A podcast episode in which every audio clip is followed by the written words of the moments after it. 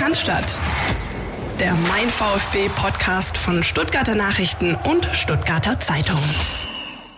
Der VfB punktet weiter, Sascha Kalajic trifft weiter und Stefan Brink ermittelt jetzt nicht mehr weiter, weil das alles abgeschlossen ist. Das ist so kurz zusammengefasst das, worüber wir in der nächsten knappen Stunde mit euch äh, quatschen wollen oder mal, euch zuhören lassen wollen bei dem, was wir denn da so an äh, Ergüssen zu bieten haben. Philipp Meisel, ich grüße dich. Ich grüße dich, Christian, und ich bin sehr froh, dass du nicht schon wieder den Spruch von dem Arzt, dem die Frauen Vertrauen gebracht hast, um das Eis zu brechen zu Beginn dieser 149. Podcast-Folge. Ich bin ja schon froh, dass es keinen Shitstorm gab, nachdem ich den äh, vor ein paar Wochen gebracht habe. Ich habe schon ein bisschen, bin ein bisschen Deckung gegangen, aber war alles okay. Also der war wohl nicht zu schlecht. Er war schlecht, aber er war nicht zu schlecht. Ähm, ja, und zur Sicherheit hast du immer noch keinen Twitter-Account, damit der Shitstorm gar nicht über dich rüberrollen konnte. Auch nicht so schlecht war das, was der VfB geboten hat am ähm, vergangenen Samstag bei Eintracht Frankfurt. Und es ist tatsächlich mal wieder so gewesen, ähm, wie wir das fast äh, befürchtet hatten. Ne? Man, man redet so ein Spektakel herbei, das wird ein Wahnsinnskick. Und dann ist es halt defensiv geprägtes, solides Spiel gewesen. Es ist nicht schlecht gewesen, aber es war natürlich nicht das Spektakel, das man erwartet hat. Und trotzdem nimmt der VfB äh, diesen nach diesem soliden Spiel einen soliden Punkt mit. Wie, wie hast du das Spiel gesehen am vergangenen Samstag? Äh, ich muss ja, wenn, wenn ihr mich jetzt sehen würdet, würdet ihr sehen, dass ich vor Scham ein klein wenig erröte, denn ich stand äh, zumindest große Teile der ersten Halbzeit in meiner Küche, habe nur mit so einem halben Ohr im Wohnzimmer zugehört, wo meine Partnerin saß, das Spiel geschaut hat und habe eine Scotch Bonnet Hot Sauce hergestellt. Also weil die Grillsaison vor der Tür steht, habe ich gedacht, ich mache einmal ein bisschen scharfe Soße. Ähm, was ich gesehen habe, allerdings ähm, fand ich gut. Ich fand es nicht, natürlich war es äh, war es ein Spiel, wo beide Abwehrreihen viel zu tun hatten. Ich fand es aber nicht defensiv geprägt, sondern es war ein, ein Spiel auf technisch, taktisch hohem Niveau ähm, mit äh, Feldverteilen für Frankfurt. Und ähm, ja, zwei, drei Szenen, über die wir, glaube ich, sprechen müssen. Ähm, beide Tore für Frankfurt, eins hat ja nur gezählt. Ähm, bei einem hat der War wieder eingegriffen wegen äh, einem Dreiviertel Mühe, äh, äh, dass Luka Jovic Hacke anscheinend irgendwo im Abseits war, was natürlich ganz wesentlich äh, dass, äh, die Torentstehung ähm, ja, begünstigt hat. Aschenputtel hätte dieses Tor äh, nicht verhindert, ne? Wenn, wenn da die Ferse abgehakt wäre, da hätte das Tor gezählt für Frankfurt. Ich sag dir eins, Christian, ich kann auf diese ganze Thematik mittlerweile nur noch mit Zynismus äh, äh, antworten. Mir fällt nichts mehr dazu ein. Dieses, dieses Thema war, ist einfach ein so dermaßener Clusterfuck. Ich kann es nicht anders ausdrücken. Ja, dass ich, dass ich da, ich will gar nichts mehr dazu sagen. Anyway, was mir auffiel, ist, dass quasi die, die, die beiden Treffer äh, von äh, Philipp Kostic quasi äh, eine 1 zu 1 Kopie waren. Nämlich sie waren aus sehr spitzen Winkel, es war ein Flachschuss aufs lange Eck mit dem linken Fuß. Und wenn du den ersten nicht hältst, was passieren kann, musst du zumindest beim zweiten Mal gewappnet sein. Ja, äh, das erste Ding passiert aus dem Einwurf raus, wo mit dem man schlecht verteidigt. Beim zweiten war es die Situation auch ähnlich, äh, wo dann der der Querpass kam auf die Position, wo Kostic wartete. Ähm, es war wirklich eine, eine Kopie und ich will nicht so weit gehen zu sagen, dass Kobel den hätte halten müssen. Äh, ich finde aber, man sieht deutlich in der Bewegung des Torhüters, ich habe mir das dann in der Wiederholung ein paar Mal angeschaut, dass er eben eigentlich gut steht, ähm, aber anstatt dass er quasi in seiner Bewegung nach vorne geht und sich über seinen linken Fuß abdrückt nach vorne in diese diagonale Bahn des Schusses, kippt er so ein bisschen weg über den linken Fuß und fällt eher seitlich als nach hinten und dadurch hat er nicht mehr den Winkel äh, ganz optimal gehabt und man sieht ja dann auch, wie ihm der Ball quasi über die Hand geht, so, ja, also das, das ähm, ist ein Thema, glaube ich, dass der Gospo, äh, der Uwe Gospodarek und äh, Gregor Kobel in dieser Woche mit Sicherheit auf dem Schirm haben werden in der Trainingsarbeit, um da vielleicht äh, an den Automatismen zu feilen, damit diese Bewegung vielleicht nächstes Mal aggressiver nach vorne geht und dann hält er den Ball. Und bei Sascha Kalacic, was will man dazu noch sagen? Also ähm, der scheißt sich einfach nix, der Junge, äh, der, wie man so schön sagt in Österreich, ich kann den Dialekt nicht gut nachmachen, den Wienerisch, aber ähm, der hat einen Lauf, ich glaube, da müssen wir, gibt es keine zwei Meinungen dazu. Und äh, dann machst du halt auch solche Tore, wie du dann mit deinen irgendwie äh, Giraffenbeinen dann noch irgendwie einen, einen reinstocherst, der, ja, ich will nicht sagen unmöglich ist, aber zumindest, also den macht nicht jeder, wenn man so äh, kurz vor der Torhüterkollision ist und dann noch irgendwie da, ja komm, ich drück da ab oder rein mein, meine Fußspitze, dann geht er halt rein. Wenn es läuft, dann läuft's. Ne? Wie hat er gesagt nach dem Spiel, das ist ja auch immer eine Sensation, ähm, auf, auf, die Frage, was er denn gedacht äh, habe, als der Ball dann im Tor war, hat er gemeint, geil, ist er wieder drinnen. Also super, ja? so nach dem Motto, wenn du, das ja. ist diese Phase, wenn du die als Stürmer mal hast, wenn äh, wenn dann sozusagen einfach jeder Ball irgendwie gefühlt reingeht und sagst, eigentlich gerade alles, was ich mache ähm, oder alles, was ich anfasse, wird zu Gold. Das ist das Schöne. Stürmer kennen natürlich genau die gegenteilige äh, äh, Seite. Genau davor muss man natürlich aufpassen, wenn dann irgendwann mal die Phase kommt, wo dann einmal gefühlt gar keiner reingeht und man schier am Verzweifeln ist. Aber das sind so die beiden Seiten der Stürmermedaille und ähm, ist so wunderschön, dass, dass Sascha Kalajic gerade die gute Seite erfährt. Und ähm, abgesehen davon, ja, wie gesagt, man freut sich echt auch immer auf seine äh, Interviews nach dem Spiel. Das ist immer, das ist einfach immer erfrischend. Und ähm, herausheben möchte ich gern bei dem Tor, ähm, also bei dem VfB-Tor noch einen anderen Spieler, das ist nämlich Marc Oliver Kempf, der ähm, diesen wunderbaren Ball geschlagen hat, äh, äh, Punkt genau. Also eigentlich hat ja Sascha Kalajic den ja gar nicht so optimal verarbeitet, wie er eigentlich angespielt wurde, aber er hat dann, wie gesagt, noch das Tor draus gemacht. Aber Mark Oliver Kempf ein super Spiel gemacht. Ähm, generell die Defensive auch im Verbund äh, mit, mit den anderen Kollegen hinten. Ähm, du hast es angesprochen, Philipp Kostic, den haben sie ja, bis zur 70. eigentlich nicht in den Griff bekommen, so wirklich. Da auch in der ersten Halbzeit viel zu viel schalten und walten dürfen. Aber auf der anderen Seite auch da wieder ähm, hat man es eigentlich geschafft, einen André Silva und einen Luka Jovic echt gut wegzuverteidigen. Also ich kann mich von beiden an je einen Abschluss erinnern, den Kobel dann mehr oder weniger problemlos parieren konnte.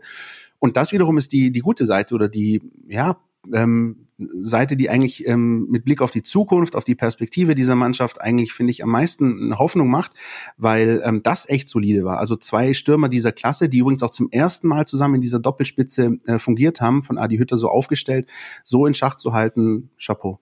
Schön, dass du es ansprichst. Ähm, das ist tatsächlich für mich das, das größte Learning aus dem Spiel, beziehungsweise die, die beste Erkenntnis tatsächlich. Die Abwehr ähm, sitzt, äh, da passt auf allen Positionen äh, Mavropanos stark, letzten Wochen schon sehr stark, wird irgendwie gefühlt jede Woche besser. Die gelbe Karte kommt nicht so früh immer. Die ne? gelbe Karte kommt nicht mehr so früh. Äh, 66 Prozent der Zweikämpfe gewonnen äh, in den letzten Wochen. Äh, weil die Anton müssen wir nichts drüber sagen, ähm, ist auf jeden Fall auf dem Radar des scheidenden Bundesjogis und ähm, das gleiche gilt für Kempf der auch in der Situation, die du angesprochen hast, den Mut hat. Erstmal, der Raum ist da, aber wie viele Verteidiger äh, machen sich da in die in die Pampers und, gehen halt nicht äh, äh, galoppieren da jetzt äh, nach vorne und also nehmen sich diesen Raum, sondern spielen halt quer oder sonst was. Er hat den Raum, er hat den Mut, chippt diesen Ball perfekt und auch sonst defensiv richtig, richtig stark. Man muss tatsächlich ich hatte das ja vor, vor zehn Tagen oder was mit Materazzo in der Pressekonferenz auch das Thema. Man muss deutlich konstatieren, dass die da an einigen Schrauben gedreht haben. Ja, der Gegentorschnitt ist massiv gesunken, fast um 50 Prozent, also von, von 1,4 irgendwas äh, pro Spiel bis Leverkusen. Das war so ein bisschen der Knackpunkt. Danach haben sie wirklich auch gemerkt, wir müssen da was ändern jetzt. Ähm, ja, aktuell ist er auf 0,75. Das ist sehr, sehr, sehr solide machen sie gut, ähm, sind stabil da hinten drin. Man kann, finde ich, noch nicht die Frage stellen, ob man wirklich reifer geworden ist. Dazu ist die Mannschaft zu jung und in einem zu dynamischen Entwicklungsprozess begriffen. Und der Zeitraum der Bewertung reicht nicht aus, um zu so einem Urteil zu kommen, aber man ist auf einem guten Weg, so sehe ich es zumindest. Und ich würde jetzt gerne mal hören, was unser Experte aus Berlin an Daten aufbereitet hat. Mit einem 1 zu 1 Unentschieden trennte sich der VfB Stuttgart am 24. Spieltag von Eintracht Frankfurt. Die Schwaben sind damit in der Rückrunde das vierte Spiel in Folge ungeschlagen. Drei Siege haben die Stuttgarter seit dem 18. Spieltag bereits eingefahren. In der gesamten Hinrunde waren es fünf Stück. An den ersten 17 Spieltagen stand vor allem die Offensive im Fokus. 32 Tore erzielten die Schwaben lediglich, der FC Bayern mit 49 Toren und der BVB mit 33 Treffern trafen in der ersten Hälfte der Spielzeit noch öfter als der Aufsteiger. Mit 27 Gegentoren stellte der VfB aber auch die Abwehr mit den sechstmeisten Gegentreffern in der Bundesliga. Insbesondere nach Standards war Stuttgart mit 12 Gegentoren besonders anfällig. Lediglich Schalke 04 kassierte nach 17 Spieltagen damals mehr Gegentore nach ruhenden Bällen.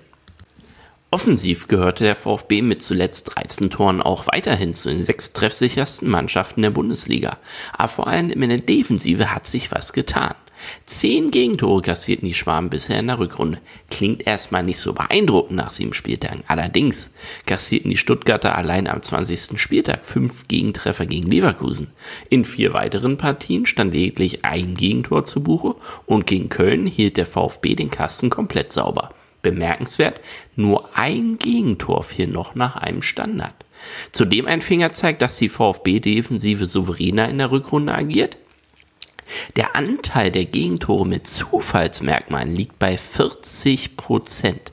Insbesondere das unglückliche späte Gegentor gegen Hertha BSC dürfte vielen VfB-Fans noch im Gedächtnis sein, wenn man über Zufallsgegentore spricht. In der Hinrunde lag der Zufallsanteil trotz der vielen Gegentore bei nur 15 Prozent. Der Liga-Durchschnitt hingegen bei 26 Prozent. Heißt übersetzt, in der Hinrunde lag die Ursache für die vielen Gegentore vorrangig in den eigenen Reihen des VfBs. Es war also ein Mix aus fehlenden Automatismen zwischen den am Anfang oft wechselnden Abwehrkonstellationen und Anpassungsproblemen der VfB-Kicker an die individuell höhere Qualität der Gegenspieler in der Bundesliga. Der Gegner musste weniger das Glück bemühen, um ein Tor zu erzielen. Seit sich aber insbesondere die Dreierkette in der Innenverteidigung gefunden hat, wandelt sich das Bild in der Rückrunde rapide. Ohne eine tüchtige Portion Glück im Gepäck ist der VfB mittlerweile nur noch schwierig zu knacken und wird somit ein unangenehmer Gegner auch für die kommenden Partien bleiben. Steffen Görsdorf vom Institut für Spielanalyse und äh, auch da nochmal gerne der Hinweis, Read the Game, sehr hörenswerter Podcast. Und ähm, die Freunde vom Institut für Spielanalyse mh, stellen jetzt auch eigene Artikel her, in denen sie nochmal auf die Vereine und die einzelnen Aspekte rund um die Clubs eingehen. So auch zum VfB Stuttgart. Da gibt's also nochmal einen kleinen Extra-Abschnitt, ähm, den äh, die Jungs für uns bereitstellen. Und den verlinken wir euch auch in das entsprechende äh, Stück auf der Seite stuttgarter Zeitung.de, stuttgarter Nachrichten.de. Und ähm, das äh, könnt ihr euch dann auch durchlesen. Ich glaube, das für alle, die sich taktisch äh, und auch rund um die sportliche Entwicklung beim VfB Stuttgart interessieren, sicher sehr, sehr lesenswert. Ich finde es immer total süß, wie er des VfBs sagt. Ja? ja. Es ist wie die Typen, die sagen, die AGBs, ja. Äh, ist, äh, als, ja, aber gut, äh, vielleicht arbeiten wir da dran, noch dran, Steffen. Ich muss eh die Tage nochmal mit ihm telefonieren, dann kann ich ihm, kann ich ihm äh, nochmal solange er das F nicht groß schreibt, ist noch alles im Rahmen. Richtig, richtig. Solange er das F nicht groß schreibt, wie mir manchmal aufgrund der Typo, die wir verwenden äh, bei unseren Instagram-Posts. Ja, genau. Insofern, ähm, äh, no offense, Steffen, falls du das hörst, alles gut. Äh, wir haben dich lieb. Ist der VfB alles sorgenlos? Christian steht hier auf unserer kleinen ähm, sendungsbegleitenden ja, äh, Themen, Themenliste. Ist er denn das? Mm, eigentlich ja. Eigentlich ja. Ähm, nicht nur mit Blick auf die eigenen Resultate, also ich, ich schätze mal, du, die, die Frage bezieht sich auf Abstiegssorgen, ja. Ähm, ja, ja davon gehe ich jetzt einfach mal optimistisch ja, ja, aus. Ja, ähm, du kannst eins und eins zusammenzählen. Gut, ja, manchmal schön. geht das noch, auch vormittags. Ähm, ich denke schon, äh, zum einen aufgrund der eigenen Resultate, weil ähm, jetzt eben auch in den direkten Duellen, das haben wir im Vorfeld angekündigt, wie wichtig ist es da zu punkten. Da wurde gepunktet. Äh, Punkt gegen die Hertha, die auf Abstand gehalten, Sieg in Köln äh, sich abgesetzt, Sieg gegen Schalke sich abgesetzt. Jetzt nochmal so ein Pünktchen bei einem Champions League-Aspiranten. Der VfB ist da auf einem guten Weg, hat auch spielplantechnisch immer noch klar die Kracher auswärts, ja, äh, äh, Leipzig, München, aber es sind auch noch Heimspiele wie gegen Augsburg, äh, wie gegen Union, wo vielleicht auch noch was geht. Jetzt gegen Hoffenheim am kommenden Wochenende, da reden wir auch noch drüber. Also ähm, der VfB muss und wird nicht bei diesen 33 Punkten stehen bleiben. Und selbst wenn, ähm, glaube ich nicht, dass die Konkurrenz hinten in, und zwar in Masse so eine Serie startet, dass es dann nochmal richtig eng werden würde. Also der Punkt ist ja, der VfB ist jetzt auf dem neunten Platz. Ähm, wäre er jetzt mit dieser Punktanzahl 14. Ja, da würde ich, oder 13. Da würde ich vielleicht nochmal denken, okay, wirklich aufpassen, aber da muss ja wirklich wahnsinnig viel passieren hinten. Und wer jetzt eben einfach auch gesehen hat, ähm, beispielsweise Arminia Bielefeld wechselt den Trainer und da ist kein Effekt. Die spielen 0-0, äh, ähm, dann haben sie jetzt das Nachholspiel gegen Werder Bremen äh, verloren, 0-2, mehr oder weniger sang- und klanglos. Äh, Mainz ist so die einzige Mannschaft, die so ein bisschen, der ich zutraue, da wirklich noch ähm, eine Serie zu starten und rauszukommen. Die Hertha rechne ich nicht wirklich mit, aber kurzum, da muss so viel passieren, dass ich wirklich glaube, ähm, die größten Abstiegssorgen oder die Abstiegssorgen ist der VfB Stuttgart los, auch wenn Pellegrino Matarazzo da noch keine Glückwünsche entgegennehmen möchte. Ähm, und das ist doch schön, finde ich. Ähm, das ist, ich glaube, da bringt es auch nichts jetzt irgendwie äh, einen auf Drama zu machen oder einen auf Spannung zu machen. Ich glaube nicht, dass der VfB da in die Nöte nochmal kommt und ähm, dementsprechend entspannt die letzten zehn Spiele, wie viel sind es, angehen kann. Sowas rum, glaube ich, neun noch. Aber ja, ich glaube 24 also ich, sind gespielt. Ich sehe es nicht ganz so sorgenlos, aber auch nicht mehr so sorgenvoll wie noch vor ein paar Wochen. Ich habe allerdings zum Jahresstart mehrfach gesagt in den Sendungen, ähm, die Länderspielpause ist für mich so dieser, dieser Moment. Ähm, bis dahin ähm, musst du es regeln, kannst du es auch regeln. Sie sind auf dem allerbesten Weg, das zu tun. Ähm, Heimsieg gegen Hoffenheim und dann mache ich auch ich mir keine Sorgen in Anführungszeichen mehr. Ähm, aber ich finde, bis dahin musst du die Konzentration echt will ich richtig hochhalten. Äh, einfach deinen Teil tun.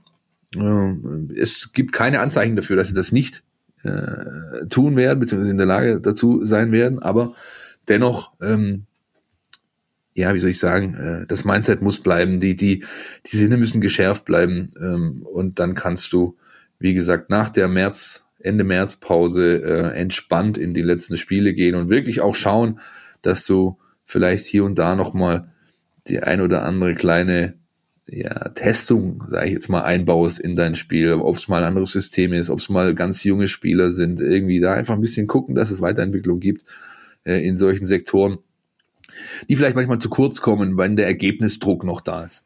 Aber ein Punkt, äh, den ich gerade so ein bisschen in meinem Hinterkopf hatte, als du gesprochen hast, ähm, den finde ich auch noch ganz, ganz wichtig, und zwar mit Blick auf, ja, es geht ja immer weiter im Fußball. So, wer sich beispielsweise daran erinnert, vor einem Jahr in der Bundesliga, ähm, gerade so in der Zeit nach dem Lockdown, als dann die Saison weiter oder zu Ende gespielt wurde, gab es zwei Clubs, die äh, standen mehr oder weniger solide da und äh, haben nach dem äh, ersten Lockdown, nach der Pause bis zum Ende der Saison gerade so in den letzten acht, neun Spielen nichts mehr gezeigt. Das waren der FC Schalke 04 und das war der erste FC Köln. Äh, die waren in sicheren Fahrwassern, die Saison war abgehakt und dann kam nichts mehr. Und diese, diesen negativen Lauf haben die mitgenommen in die nächste Saison. Da hat man da eben einfach schon gemerkt, da ist die Luft raus, da scheint irgendwas nicht ganz zu stimmen und dementsprechend sind sie jetzt auch beide äh, weit hinter dem VfB in der Tabelle und das ist natürlich die große Gefahr. Also äh, genauso wie du gerade gesagt hast, du darfst hier nie aufhören. Wenn jetzt hier irgendwie ähm, man sich zurücklehnt und sagt, jetzt spielen wir halt die Saison gemütlich zu Ende, das kriegst du so schnell auch nicht mehr raus und und dann zeigen sich eben auch möglicherweise negative Tendenzen.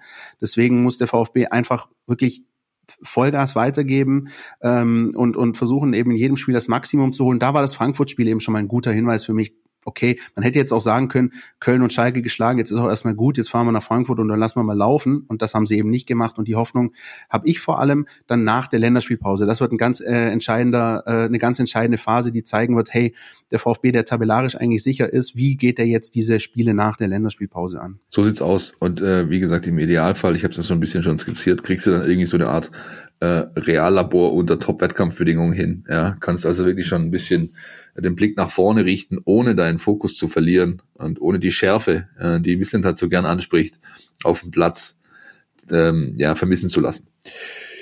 Kasajok mit Kalajic steht hier, Christian. Wenn ähm, Philipp Meisel die äh, Sendungssheets vorbereitet, ja, dann stehen ja, solche genau. Sachen da. Genau, genau, wobei natürlich das eigentlich gar nicht zusammenpasst, denn Kasachok ist ja ein, ein, ein, sag ich mal, eher im russischen Raum beheimateter ähm, äh, Volkstanz und Galajcic, wie wir alle wissen, hat eher äh, serbokroatischen Hintergrund, äh, die Familie und der Junge.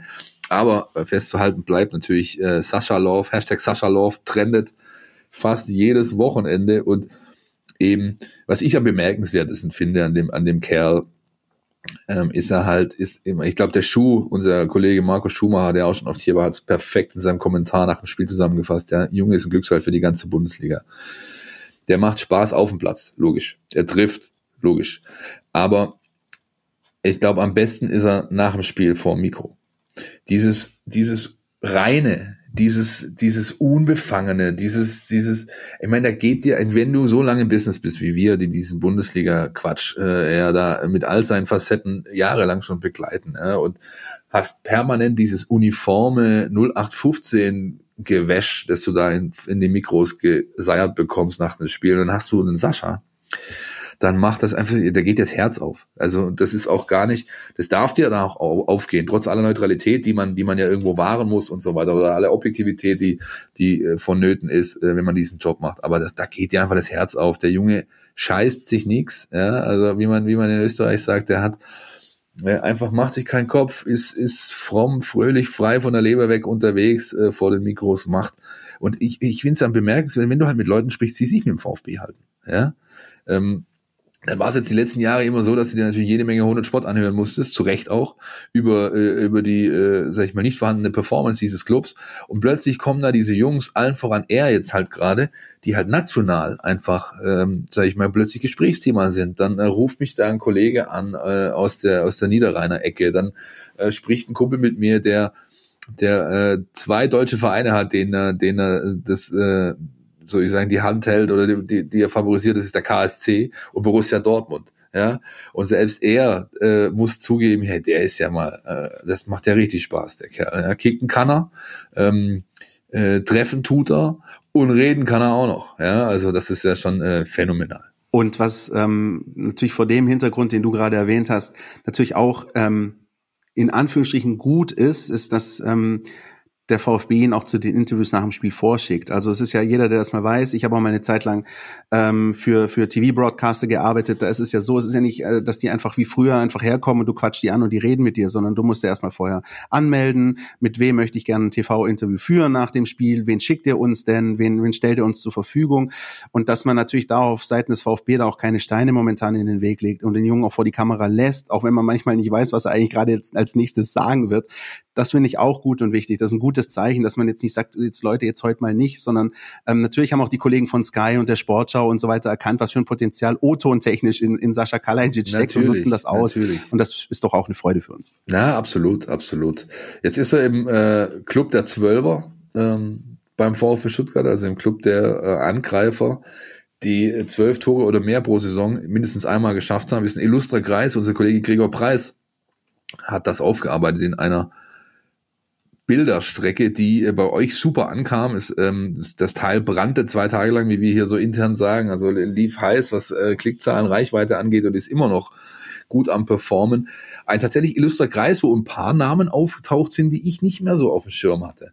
Beispielsweise ein Karl-Heinz Handschuh äh, ähm, oder Buffy Edmeier. Äh, und, äh, glaube ich, mit Karl Algeber und Edmeier nur, ne, die Davi noch, äh, glaube ich, nur drei Spieler, die also nicht Angreifer sind oder waren ähm, auf dieser Liste. Jedenfalls, auch dieses Stück findet ihr wie Schuss eingangs angesprochener Kommentar bei uns in der Mein VfB App. Da sind die Stücke verlinkt und nochmal schön zum Schmökern nachvollziehen. Und dann bleibt mir eigentlich nur noch die Frage, Christian, wo ist denn das Limit für den Lulatsch? Ja, wenn ich zynisch wäre, ähm, müsste ich sagen, in der Champions League irgendwann mal, wenn er so weitermacht. Das ist ja natürlich ein ganz, da, da darf man sich natürlich auch nicht die, die vor der Realität irgendwie äh, ducken, sondern das ist natürlich so, dass, ähm, dass er mit seinen Leistungen auf vielen, vielen Zetteln anderer Vereine steht. Ähm, wir haben es auch schon gehabt, äh, RB Leipzig wurde mal genannt und und und. Ähm, die Frage ist natürlich auch von ihm, das muss er dann beantworten, wo sieht er sich, wie möchte er, wie sieht er seinen Karriereplan, wie soll es da weitergehen? Vom Potenzial ist es ganz klar, dass er, dass ich ihn ähm, auf über kurz oder lang in einem Verein sehe, der international spielt. Ja, gut, wenn der VfB so weitermacht und äh, wie wir alle wissen, gibt's ja jetzt mittlerweile die oder Conference ab der Saison. Danke, dass du, ich mir ist der Name gar nicht eingefallen. Irgend so ein Bums äh, Cup, den, den sie sich haben einfallen lassen, um noch mehr Mannschaften mitten in einer Pandemie über den äh, äh, Globus jagen zu können. Also wer sich mit der kroatischen und slowenischen Liga auseinandersetzt, muss natürlich wissen, was die UEFA Conference League ist in, ab der nächsten Saison. Das ist ja klar, ne? ist die große Chance. Geil, auswärts bei Slaven Belupo. Ich freue mich genau. schon. Ja, großartig, ja. Nee, also das, das sehe ich natürlich ganz genauso wie du. Wie er es sieht, Leute, das lest ihr, wenn ihr App-Abonnenten seid, beziehungsweise mein VfB Plus-Abonnenten seid, ganz früh am Samstagmorgen denn dann wird das Interview erscheinen mit Sascha Kalajic, äh, das wir exklusiv führen werden noch äh, Ende dieser Woche und dann bin ich mal gespannt, was er denn so zu dem Hype um sich zu sagen hat, der natürlich gerade überall zu beobachten ist. Nächster Punkt, Christian, gar nicht so sehr gehypt, war das Thema Datenaffäre, glaube ich, beim VfB intern die letzten Wochen und Monate und auch äh, bei uns war es irgendwann einmal die Belastungsgrenze erreicht. Jetzt scheint aber so langsam dieser, wir, wir, wir reden ja fast jede Woche drüber und, und, und ich glaube, wir haben jetzt so langsam diesen, diesen Break-Even-Point erreicht. Ähm, äh, es wird wieder mehr nach vorne geblickt als im Schmutz gewühlt. Ähm, der Landesdatenschutzbeauftragte Stefan Brink, nicht der Arzt, dem die Frauen vertrauen, hat sein Strafmaß festgelegt für den VfB Stuttgart, wie erwartet, äh, im sechsstelligen Rahmen. Ähm, wir haben ja schon mehrfach erwähnt gehabt, dass wir viel mit ihm gesprochen haben und er hat schon am Anfang durchblicken lassen, dass es nicht zu Rekordstrafen kommen wird, die ja eigentlich drin sind in seinem Strafmaß, das ihm zur Verfügung steht. Aber er hat immer wieder durchblicken lassen, dass er eben den VfB jetzt nicht in irgendwelche existenziellen Nöte bringen möchte. 300.000 Euro sind zu bezahlen. Und äh, der VfB hat sich gleichzeitig verpflichtet, ähm, ganz, ganz viel zu tun in dem Bereich Datenschutz, hausintern. Also da, das hat natürlich diese ganze Vergangenheit der letzten Wochen und Monate auch deutlich zutage gefördert. Da gibt es jede Menge Nachrufbedarf äh, bei den Themen IT, Governance, äh, Datenschutz, äh, eine verbindende Datenschutzrichtlinie für Mitarbeiter beispielsweise äh, scheint äh, so nicht vorgelegen zu haben. Also äh, da ist einfach Nachholbedarf, ist auch ein Stück weit verständlich. Also das hört sich vielleicht komisch an, aber wenn du wenn du ein Unternehmen bist, das so schnell so groß wird, ja, mit dieser ganzen Ausgliederung, du bist jetzt plötzlich eine AG und dann da hast du einfach jede Menge äh, Dinge zu tun und dann ist es eben so, dass ein Thema, das vielleicht nicht ganz so sexy ist wie Datenschutz, dann da hinten runterfallen kann, was interne ähm, Geschichten angeht. Wir merken das ja bei uns selber, Christian. Da musst du nur musst du nur in dein E-Mail-Postfach schauen, was bei uns da los ist. Ja, ähm, Compliance ist ein riesiges Thema, aber auch erst geworden halt in den letzten anderthalb, zwei Jahren. Und ähm, ist auch wichtig. Also ich möchte jetzt nicht, ich möchte nicht falsch verstanden werden. Ich will jetzt hier nicht den VfB nicht von irgendwelchen Schulden oder, oder Nachholbedürfnissen freisprechen. Im Gegenteil. Aber man muss ein Stück weit eben auch sehen, wo das Unternehmen herkommt, Bruno Labbadia Boys, ja, und wo, wo, was sich da einfach geändert hat in den letzten ein, zwei Jahren, seit es diese DSGVO gibt, die Deutschland äh, bindend ist. Und insofern wollen wir einfach hoffen, dass es besser wird. Und dann gibt's ja auch noch dieses äh, schöne Thema Datenschutz geht zur Schule, nicht wahr? Ja, also als ich das gelesen habe, das ist ja gerade ausgeführt, ähm, es ist nicht nur die äh, Zahlung, die der VfB leisten muss, sondern eben auch ähm, andere Projekte, die da äh, losgetreten werden, um die man sich kümmert. Und eines davon heißt eben äh, so schön Datenschutz geht zur Schule. Ich musste als erstes, das gebe ich zu, so ein bisschen an Karius und Baktus denken und äh, jetzt machen wir mal ein bisschen hier Kinderprogramm. Aber äh, wenn man sich ein bisschen näher damit befasst, dann ist das doch eigentlich eine ganz coole Sache, oder? Wenn, wenn, wenn man das mal ein bisschen, wenn man da in die Tiefe reingeht. Ich finde es ein immens wichtiges Thema, denn ähm, wie wir alle wissen, äh, ist es bei unserer Jugend, der nachwachsenden Generation ähm, natürlich so, dass die völlig anders aufwachsen wie wir. Während wir in dieses ganze Internetthema reingewachsen sind, Smartphones irgendwann äh, sag ich mal, groß wurden äh, und dann Datenschutz natürlich damit einherging irgendwann, äh, wachsen die damit auf. Das ist ein ganz, ganz, das ist ein, unter, ein riesiger Unterschied. Und ich persönlich finde, es, es gibt hier, sag ich mal, in der Bildungslandschaft in Deutschland einen riesigen Nachholbedarf. Äh, ich finde, so ein Thema wie Medienkompetenz gehört dringend auf den Lehrplan. Unbedingt, unbedingt. Ganz, ganz wichtig. Ja, das ist, ähm, er, erkennst du ja auch anhand der Menschen, mit denen wir uns beispielsweise auseinandersetzen müssen, über Leserbriefe oder dürfen. Müssen, manchmal müssen, äh, oft dürfen. Über Leserbriefe, über Kommentarspalten, über sonst was. Da kannst du halt schon die Spreu vom Weizen trennen. Ja, und es gibt eben äh, einen, einen nicht allzu kleinen Teil der Menschen, die haben eben diese Medienkompetenz nicht. Man muss, jeder kennt zum Beispiel den Postillon. Also was die da teilweise an Kommentaren bekommen, ja, wobei natürlich jeder eigentlich, der, der eins und eins zusammenzählen kann, weiß, dass es eine Satirikseite ist. Aber trotzdem fallen reihenweise die Menschen drauf rein, weil sie das nicht erkennen. Und das ist Medienkompetenz. Oder das Unterscheiden von Quellen. Was ist eine seriöse Quelle, wo guter Journalismus gemacht wird? Wie beispielsweise äh, ein Haus wie der Spiegel oder der, der, der, der, die Süddeutsche oder auch unser Haus.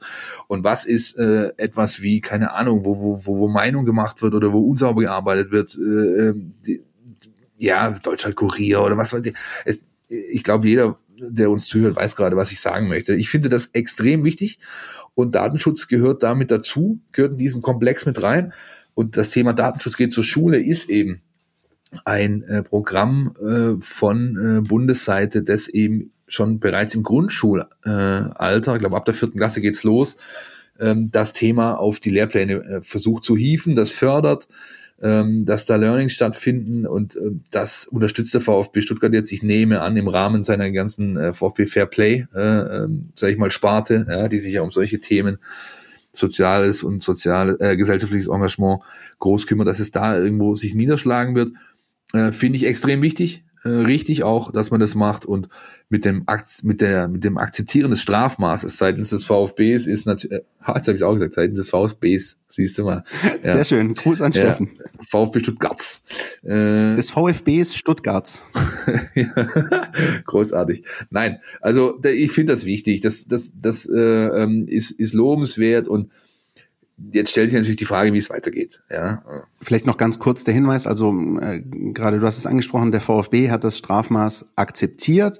Das heißt, ähm, das wissen übrigens nicht nur vielleicht ihr da draußen, die früher immer am Nachmittag fleißig Barbara Salisch geschaut hat, aber wenn das Strafmaß akzeptiert wird, dann heißt das sozusagen Deckel drauf, das Ding ist rechtskräftig und geht so über die Bühne, Ende Gelände. So. Ähm, und dennoch, das wolltest du gerade äh, anreißen, ist das Ding ja noch also ist noch nicht ganz, ist so immer mal wieder gibt's noch so kleine, äh, lodert's mal noch ein bisschen oder raucht mal noch ein bisschen nach ähm, und und ähm, die Frage, wie es jetzt weitergeht, stellt sich natürlich trotzdem. Ne? Natürlich. Also zum einen, wir haben ja, äh, wird's die, werden die Maßnahmen irgendwann überprüft werden. Also ich gehe mal davon aus, dass sich der VfB einem Audit oder sowas in der Richtung stellen wird, wo man eben nachprüft, sind diese Schritte, die wir jetzt beschlossen haben, gegangen worden hinsichtlich Compliance, hinsichtlich äh, interner Datenschutzregelungen äh, äh und so weiter. Und dann hat er natürlich die Strafe zu bezahlen.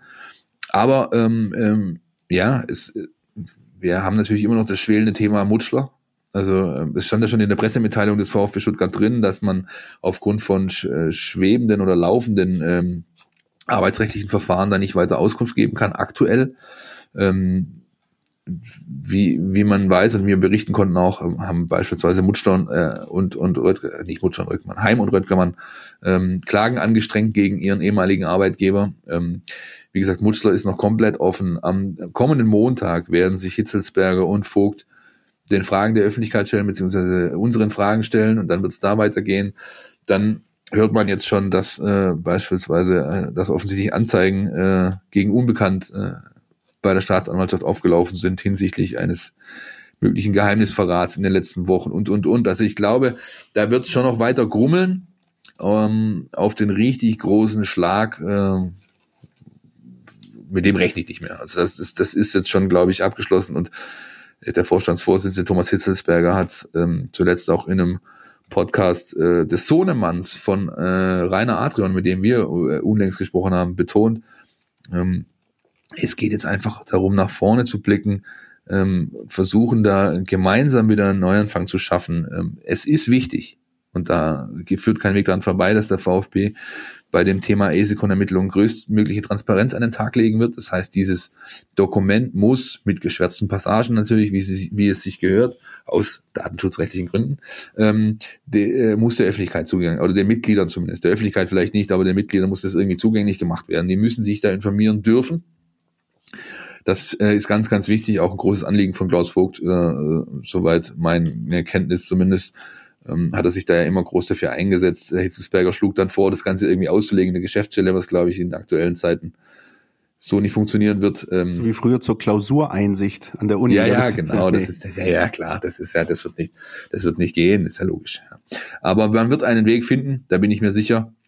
Und dann, ähm, wie gesagt, steht ja das Superwahljahr an. Äh, ähm, das ist, glaube ich, das auch noch so ein von mir in diesem Kontext, wie geht es weiter? Also es wird, glaube ich, nicht mehr lange dauern, bis ein Termin für die Mitgliederversammlung tatsächlich feststeht. Ähm, die ausgeschriebenen Vakanzen, äh, auf die man sich bewerben kann, die haben wir ja alle schon umrissen die letzten Wochen. Ja, ähm, Christian Riedmüller haben wir selber hier gehabt, vor kurzem, der auch eine äh, fast einstündige flammende äh, Bewerbungsrede gehalten hat hier drin. Ja, und ähm, hast du noch Kopfschmerzen eigentlich vom Nicken? Nein, nein, nein. Ich wurde dann am Abend habe ich äh, am Abend habe ich eine kleine Nackenmassage bekommen zu Hause, wenn, Ach, wenn ich schön. wenn ich äh, dieses intime Detail verraten darf. Aber ähm, ähm, es, es es ging dann schon sich ganz gut aus. Es ging sich gut aus. Ja, es ging sich gut aus. Okay. Ja, wunderbar. Jetzt hätte ich gern so einen wie Monaco Franze oder so. da können wir auch mal, können wir auch mal schauen, ob das funktioniert. Was wir natürlich euch noch mit auf den Weg geben können und wollen unbedingt ist, ähm, nicht, dass da jetzt ein falscher Eindruck entsteht, so Friede, Freude, Eierkuchen, Ende gut, alles gut, sondern wir werden natürlich auch für euch äh, weiter dranbleiben. Äh, das beginnt natürlich am nächsten Montag, aber auch was die ganzen anderen weiteren Entwicklungen angeht, auch da gilt ja nicht nur wie im Sport, es geht immer weiter, Mitgliederversammlung, Kandidatenkür und, und, und. Das sind viele, viele Themen, die in diesem Jahr ähm, warten auf äh, uns, auf euch, auf die Mitglieder, auf die Fans und wir versuchen euch da so gut es geht mitzunehmen. Das nächste Spiel ist immer das schwerste, genau. Oder wie war es? Das nächste Spiel ist immer das nächste, hat auch, glaube ich, irgendjemand gesagt. Wir müssen, können wir mal bitte, Christian, können wir bitte drüber nachdenken, jetzt nach, äh, keine Ahnung, fast drei Saisons, die wir diesen Podcast machen oder, oder sogar noch mehr, ähm, ob wir eine Kategorie mit äh, Fußballerzitaten bitte einführen. Und dann muss der, Gegen, der Gegenüber muss dann raten, von wem das Zitat ist. Ich fände großartig. Ich hätte da so Bock drauf. Können wir uns vielleicht mal in den Hinterkopf behalten für die kommenden Wochen, denn wie ihr alle wisst, steht nächste Woche die 150. Folge an, ein Meilenstein für uns. Da freuen wir uns schon sehr, sehr drauf. Ein kleinen anderen Meilenstein hat, glaube ich, der VfB 2 am Wochenende geschafft und deswegen hören wir jetzt einen Jingle. NLZ News. Neues von den Nachwuchsmannschaften. Es war nicht die Kaiserlinde, es war nicht der Biberer Berg, sondern es war der Bornheimer Hang, an dem der VfB am vergangenen Samstag mit 2-0 gewonnen hat. Ich habe das äh, so darf ich zugeben, an der Stelle mit einem Auge mitverfolgt. Das Spiel wurde nämlich live gestreamt auf äh, YouTube. Überschnitt sie noch so ein bisschen mit dem äh, VfB-Spiel in der Bundesliga gegen die Eintracht aus Frankfurt. Ähm, 2-0 Auswärtssieg beim FSV Frankfurt, souveränes Ding, natürlich begünstigt. Früher Platzverweis auf Seiten des Gegners. Äh, VfB hat gut 70 Minuten mit einem Mann mehr gespielt. Ähm, und dann durch Marco Wolf, von dem wir es auch schon hatten in den vergangenen Wochen, und Marcel Söckler die beiden Tore erzielt. Ähm, es geht da weiter aufwärts. Der VfB hat 42 42 Punkte auf dem Konto und äh, schielt so ein bisschen, also ganz verwegen, aber schielt so ein bisschen nach oben, hat unser Kollege Jürgen Frey aufgeschrieben noch Ende der Woche. Man hat zumindest mal, damit man hinterher nicht als der ganz große Depp dasteht, äh, die Drittliga-Lizenz beantragt, sollte der Fall doch noch eintreten, dass man da ganz weit vorne rein huscht in die Tabelle. Richtig, genau, das haben die ersten äh, acht der Tabelle tatsächlich getan. Also äh, der VfB ist ja aktuell siebter, ähm, hinter ihm der FC 08 Homburg, auch die haben es noch äh, getan, sicherheitshalber die Drittliga-Lizenz beantragt. Und jetzt wird sich natürlich zeigen, ob äh, man da wirklich nochmal angreifen kann. Äh, Spiele genug sind noch auf der Uhr. Die Saison ist ja, ist ja irre lang, beziehungsweise mit, mit, was ich, 42 Pflichtspielen. Ich glaube, das ist natürlich echt eine Hausnummer, ja. Ähm, ja, und dann wird sich natürlich auch zeigen, welcher Kader dann, sollte es tatsächlich gelingen, das in Angriff nehmen kann. Äh, was wir jetzt schon wissen, ist, dass Marcel Zögler nicht dabei sein wird. Der Sturmtank, äh, den zieht's heim, wie man so schön sagt. Also er will zurück zum SGV Freiberg, wo man äh, ihn ja davor äh, die Ligen zerschießen hat sehen. Der hat ja getroffen, wie er wollte. Und äh, das ist dann, glaube ich, auch mal ein Thema, dem man sich widmen müsste. Ich glaube, die SGV Freiberg hat so langsam aber sicher den, den Blauen aus Degerloch hier den Rang abgelaufen, zumindest was die Kaderqualität angeht. Also wenn ich mir anschaue, wer da in Freiberg im Kader steht, ähm, da spielt ein Royal Fennell, da spielt äh, natürlich Marco Grödner, ehemaliger VfB 2 äh, äh, Kapitän, Aaron Kansa, wer sich hier im Stuttgarter Amateurfußball gut auskennt, äh, der kennt ihn natürlich, ganz starker Mittelfeldspieler, Kevin Ikpide, früher beim VfB, und, und, und, und, und. Michael Klaus, äh, auch schon äh, zweite und dritte Liga, glaube ich, gespielt. Also ich will jetzt hier keine Werbung für den, äh, sag ich mal, Speck Gürtelclub aus Freiberg machen, äh, aber das ist schon aller Ehren wert, was sie da auf die Beine stellen. Und für den VfB 2 geht's äh, erstmal jetzt, wie gesagt, am Samstag weiter mit dem Spiel gegen FC Astoria Waldorf. Das ist die nächste Heimaufgabe, Samstag 14 Uhr. Ich schaue vorbei, schaue es mir an und dann freue ich mich, den Hinweis möchte ich jetzt schon geben, auf die nächste Woche, denn unsere 150. Folge wird eine Sonderfolge dahingehend, dass wir das NLZ Newsflash Thema quasi in der Deluxe-Version anbieten wollen, nämlich eine ganze Folge lang über die Stuttgarter Nachwuchsarbeit sprechen werden, in all ihren Facetten, mit all ihren Ausprägungen, mit dem ein oder anderen Spieler, der für Aufsehen sorgt und mit einem Gesprächspartner, der sich allerbestens auskennt, denn er ist richtig tief in der Materie. Äh, mehr möchte ich dazu noch nicht verraten. Hier vielleicht noch einen ganz kleinen nerdigen Einschub an der Stelle, weil du es gerade hattest von dem kommenden Gegner des VfB 2, der FC Astoria Waldorf. Und wenn wir schon vorher des VfBs und solche Geschichten angesprochen haben. Mich irritiert wahnsinnig, dass bei FC Astoria zwischen dem C und dem A ein Bindestrich gesetzt werden muss. Das ist nämlich die offizielle Vereinsbezeichnung des FC Astoria Waldorf. FC Bindestrich Astoria Leerzeichen Waldorf. Für meine Augen ganz, ganz schlimm, aber so ist es dann halt. Ähm, ist mir völlig wurscht jetzt im Nachhinein. Hauptsache der VfB holt die drei Punkte. Ist tatsächlich so, ja, und ähm, ist ähm, wenn du jetzt die Erklärung parat hast, mein Freund, warum das so ist. Äh, ich wusste sie mal, ich wusste sie mal, ich krieg's nicht mehr ganz zusammen. Was ich weiß, ist, dass ähm, der Verein in, zu seiner Gründung noch SG Waldorf minus Astoria hieß.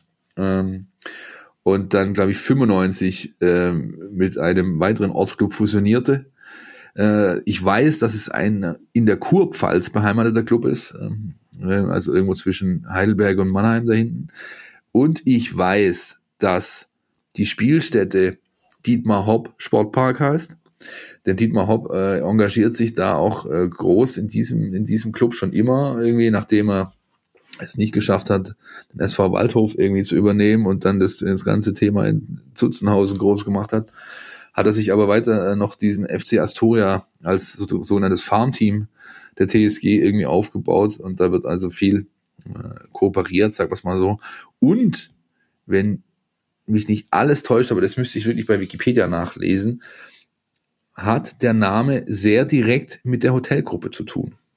Das Waldorf Astoria äh, äh, und da gibt es auf jeden Fall irgendeine Verbindung. Ich lese das nach und ähm, werde das äh, nachliefern in der kommenden Folge. Das verspreche ich hiermit schon mal. Äh, hoffentlich freut ihr euch genauso drauf wie ich, ja. Äh, also Samstag 14 Uhr Heimspiel gegen den FC-Astoria Leerzeichen Waldorf. Ja, richtig. Super. Gegen die TSG Leerzeichen 1899 Leerzeichen Hoffenheim äh, spielt der VfB Stuttgart und zwar zur besten Wahlzeit am Sonntag um 18 Uhr. Das ist auch mal ein Timing, ne? Ja. Ähm das ist ein richtig gutes Timing. Äh, wir haben ja das, den, dem Umstand hat sich Gregor Preis schon gewidmet äh, aus unserem VfB-Autorenteam und hat da ein paar Zeilen dazu geschrieben. Die Reaktionen in den sozialen Netzwerken sind eindeutig. Ich glaube, die unsere Hörer, die auch uns ja auf Social Media folgen, haben das ein oder andere Kommentärchen dagelassen. Ich glaube, die Tendenz geht ganz klar zum VfB.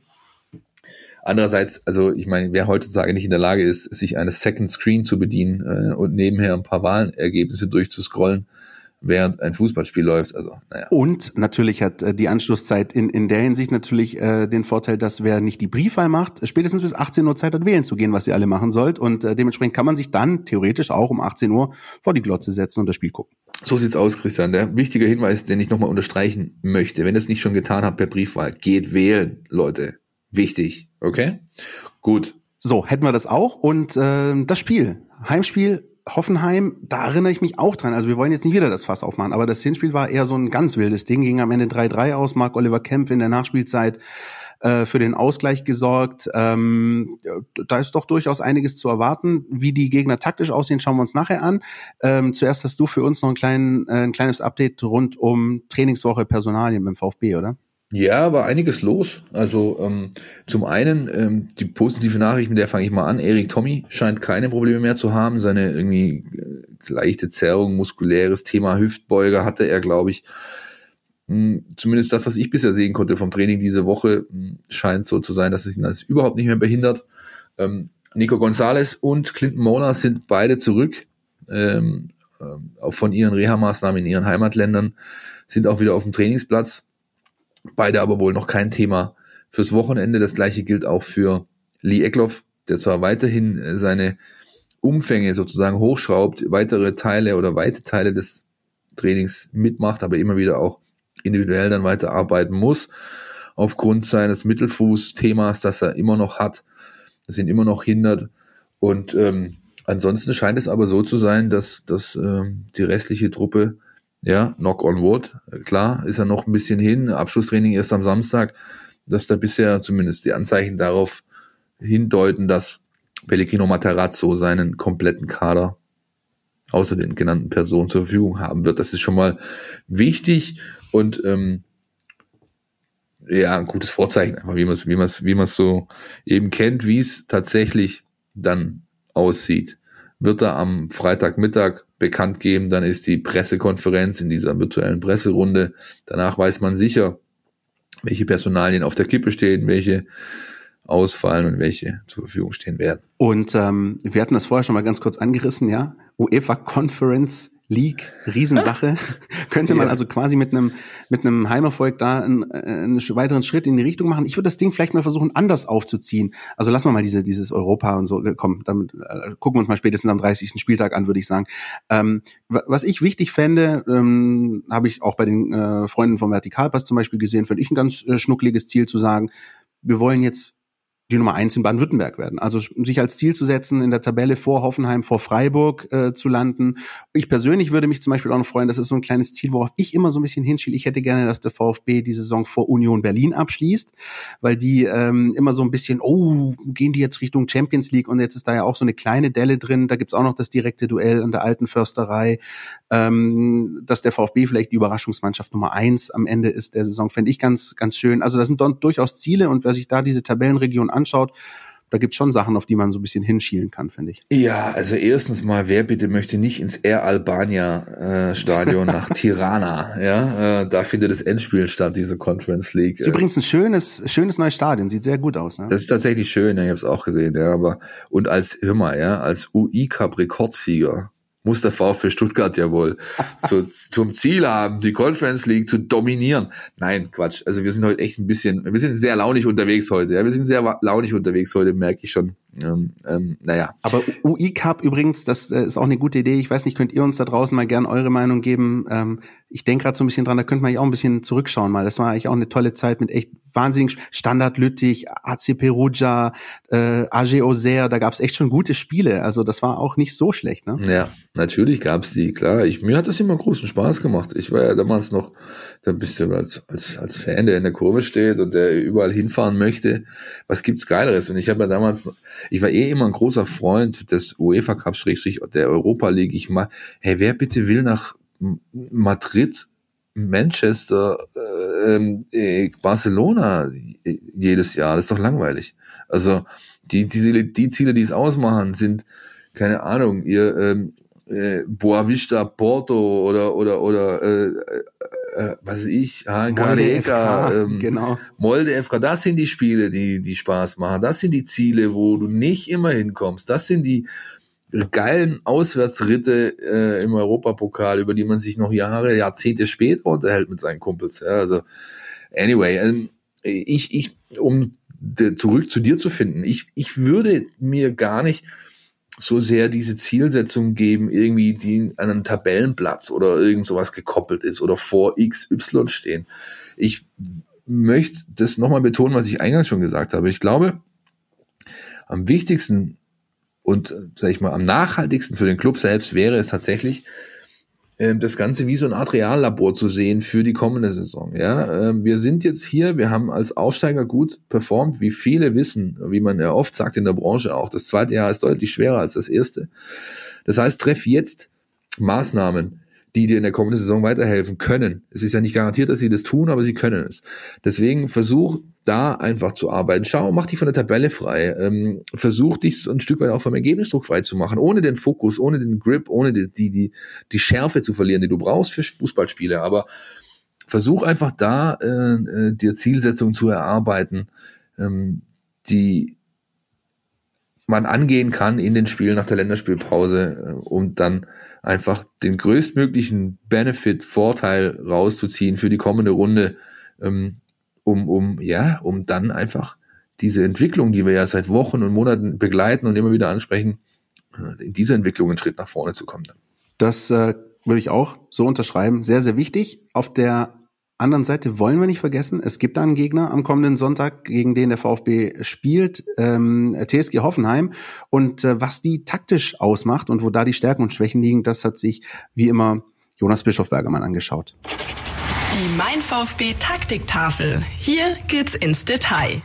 Die TSG Hoffenheim spielt eine Saison im grauen Mittelfeld der Tabelle und das verkörpert Hoffenheim tatsächlich auch ein bisschen, weil sie von der Spielweise her nicht so auffällig sind äh, und eben auch ihre Stärken und Schwächen haben. Ähm, wo sie sicher über viel Potenzial verfügen, ist die Offensive, wo sie nicht nur einige starke Einzelspieler haben, sondern wo man auch merkt, dass da anscheinend auch individualtaktisch gut gearbeitet wird. Ähm, die Spieler treffen am Ball einfach gute Entscheidungen, spielen immer wieder Richtung Tor. Ähm, zum Beispiel, wenn Hoffenheim nach außen gedrängt wird, schaffen es die Spieler eigentlich immer ganz gut, ähm, dann wieder ins Zentrum zu kommen mit klugen Pässen und Hereingaben. Also sowas, äh, blinde Flanken sieht man von Hoffenheim zum Beispiel eher selten. Ähm, eine Schwachstelle wiederum ist bei Hoffenheim sicher die Defensive zum Teil. Ähm, sie sind da in der Strafraumverteidigung nicht so top aufgestellt, wobei sie da zuletzt auch große Verletzungssorgen geplagt haben. Ähm, Hoffenheim verteidigt außerdem mit einer sehr hohen Abwehr, ohne aber so richtig intensiv nach vorne zu verteidigen. Also mit ihrem 3-5-2 oder 5-3-2, was sie zuletzt gespielt haben, ähm, stehen sie eher im Mittelfeldpressing da und sind dann mit der hohen Abwehr zwar sehr kompakt, aber eben auch anfällig für direkte Pässe hinter die Abwehr. Und wer den VfB verfolgt hat, weiß natürlich auch, dass diese Pässe in die Tiefe eins der Markenzeichen dieser Mannschaft sind. Und dementsprechend könnte der VfB da sehr gefährlich werden, ähm, wenn Hoffenheim das nicht in den Griff kriegt. Im Endeffekt war die Ausgangslage vor dem 3-3 im Hinspiel ähnlich. Beide Teams haben sich seitdem wenig verändert. Beide verfügen über gutes Offensivpotenzial bei der einen oder anderen defensiven Schwäche. Und dementsprechend kann man da durchaus wieder auf eine torreiche Partie hoffen. Vielen Dank, Jonas. Wie immer sehr informativ und ich glaube, das ist echt ein guter Aspekt. Also gerade danach zu schauen, wo sind die Räume, werden sich die Räume ergeben. Ich glaube, auch der VfB wird die bekommen. Das könnte wirklich auch ein, äh, abwechslungsreiches Spiel werden, das temporeich hin und her switcht. Ähm, werden wir für euch beobachten. Und auch da, Christian, nochmal, äh, glaube ich, kommt zum Tragen, was wir eingangs in der Sendung hatten, die Abwehr des VfB nämlich. Ähm, ich glaube, das ist jedem aufgefallen, der die VfB-Spiele der letzten Wochen geschaut hat. Da ist ein neues Stilmittel zu erkennen, insbesondere bei Mavropanos, aber auch bei Kempf. Diese langen, scharfen Diago Pässe, also äh, quasi die Seitenverlagerung aus der Abwehr direkt raus. Das ist auch das, was ich bei Mavropanos mit am meisten schätze. Der ist natürlich ein Tier in der, in der, also körperlich und auch im, Zweikampf. Aber seine erste Aktion ist immer vertikal. Also wenn er einen Ball gewinnt, erste Aktion ist immer nach vorne orientiert, oder also 99 Prozent. Und ganz oft siehst du von ihm entweder den Longline-Ball äh, oder eben den langen Diago möglichst scharf geschlagen, Seite verlagert oder eben, also entweder er setzt Bamangituka direkt ein oder Sosa. Kempf macht es genau andersrum. Erinnert euch noch an das Tor gegen Augsburg, wo ich, wo ich nachher gesagt habe, ich, ich würde gern den Pass von Kempf heiraten. Das war Kempf auf Sosa auf Silas, das 2 Genau, ne? Kempf auf Sosa, Silas, genau. Und bei Mavropanos ist halt die andere, ist die andere Ecke. Also entweder er bedient lang Diago Borna oder er spielt ihn ähm, Longline sozusagen, äh, wenn wir beim Tennis-Slang irgendwie landen möchten, auf Silas. Und die, ähm, diese Pässe, kombiniert mit der hochstehenden Hoffenheimer Dreierkette, ähm, da könnte ich richtig Spaß haben, sozusagen. Also wenn die, wenn die, wenn die gut temperiert ankommen und die Räume dann aufgehen für diese schnellen äh, Wingbacks oder schnellen Außenbahnspieler, die der VfB hat, eben Wamangituka, Sosa, zwei der schnellsten Spieler der Bundesliga, ja, ähm, dann könnte da richtig äh, äh Action irgendwie auf uns warten. Und auf der anderen Seite hast du natürlich einen Spieler wie Andrej Kramaric, ähm, über den wir eigentlich jedes Mal sprechen, wenn es gegen Hoffenheim geht, der die letzten Wochen so ein bisschen, hm, weiß nicht, aber anscheinend hat er sein Mojo so wieder ein bisschen wiedergefunden, hat zumindest getroffen zuletzt und hat, äh, finde ich, ich habe das Spiel auch gesehen letzte Woche gegen Wolfsburg oder was, äh, hat sein, äh, seine Körperspannung wieder. Du siehst, der ist, der ist anders unterwegs auf dem Platz. So. Also, kommt zumindest bei mir an. Ja, ähm, war auch ähm, Corona infiziert, hat auch ein bisschen länger gebraucht, bis er sich davon erholt hat. Das hat man auch gemerkt, er hat kräftemäßig auch nicht wirklich gut ausgesehen immer. Ähm, ist, ist wirklich ja die Gefahr ähm, bei der TSG Hoffenheim. Also das, was André Silva vielleicht in der vergangenen Woche war, das wird jetzt die Aufgabe sein für die Defensive am Sonntag. Das ist einer dieser Spieler, die kriegst du nicht ganz aus dem Spiel raus. Ja, das ist vor allem, ich erinnere mich da an das Hinspiel da hat es in der ersten Halbzeit bei ihm gar nicht funktioniert und dann hat er einfach in der zweiten Halbzeit viel mehr aus der Tiefe raus agiert. Das ist halt was, was er auch sehr, sehr gut kann.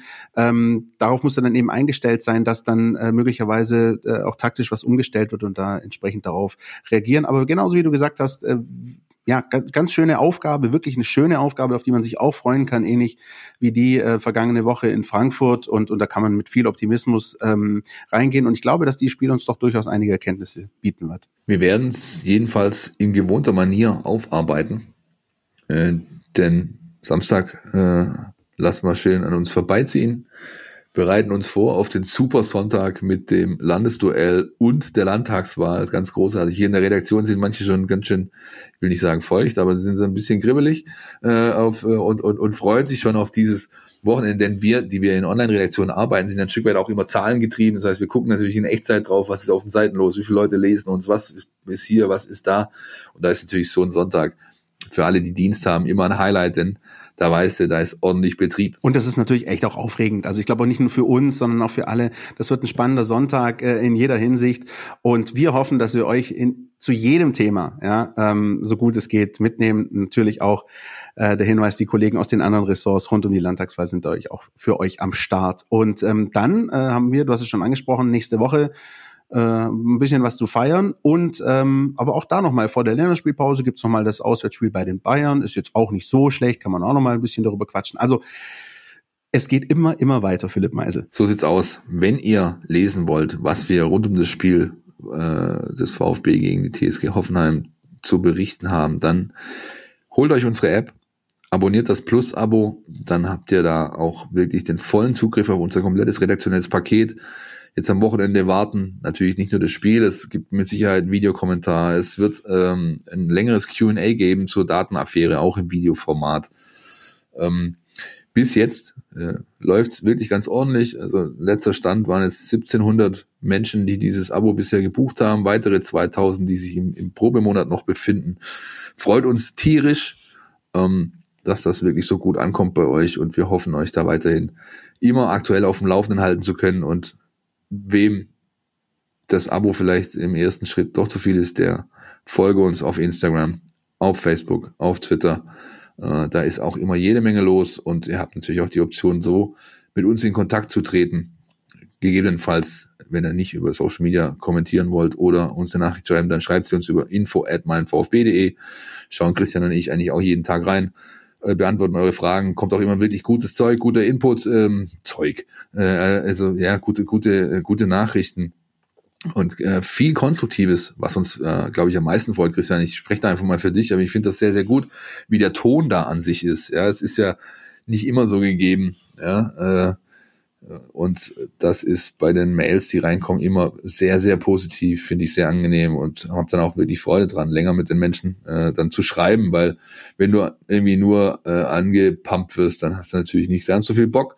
Aber das ist bei unseren Lesern, Hörern offensichtlich nicht so, sondern da passiert ganz oft konstruktiver Austausch. Das finde ich richtig großartig. Ja, das Gros ist wirklich super und wie du gesagt hast, konstruktiv und auch respektvoll und das sind echt schöne Mails, die wir da bekommen ähm, zu, zu Technik, aber auch redaktionell zu unserer Arbeit, wie wir das eine oder andere Thema sehen und wenn wir da einfach merken, hey, da besteht auch Interesse, dann, dann, also mir macht es teilweise wirklich richtig Spaß, dann darauf zu antworten und dann kommst du auch wieder zurück in der Antwort und äh, entspinnt sich manchmal auch wirklich auch so eine, auch eine Idee, eine Themenidee, zum Beispiel auch für diesen Podcast, das durchaus in den vergangenen Wochen passiert, dass wir mal wirklich euren Input genutzt haben, um, um das äh, oder jenes Thema wirklich einzubauen und äh, nochmal ausführlich anzusprechen. Insofern ähm, aus unserer Sicht Win-Win und aus eurer hoffentlich auch. Damit ist, glaube ich, genug gesagt für heute, Christian. Eine sehr launige ähm, äh, Folge geht zu Ende. Äh, der Schalk saß uns im Nacken ein klein wenig, aber so ist es eben manchmal. Ich hoffe, euch da draußen hat's gefallen. Wir hören uns nächste Woche wieder zur 150. Folge des Podcast Stadt. Bis dahin. Auf Wiederhören. Podcast Stadt. Der Mein VfB Podcast von Stuttgarter Nachrichten und Stuttgarter Zeitung.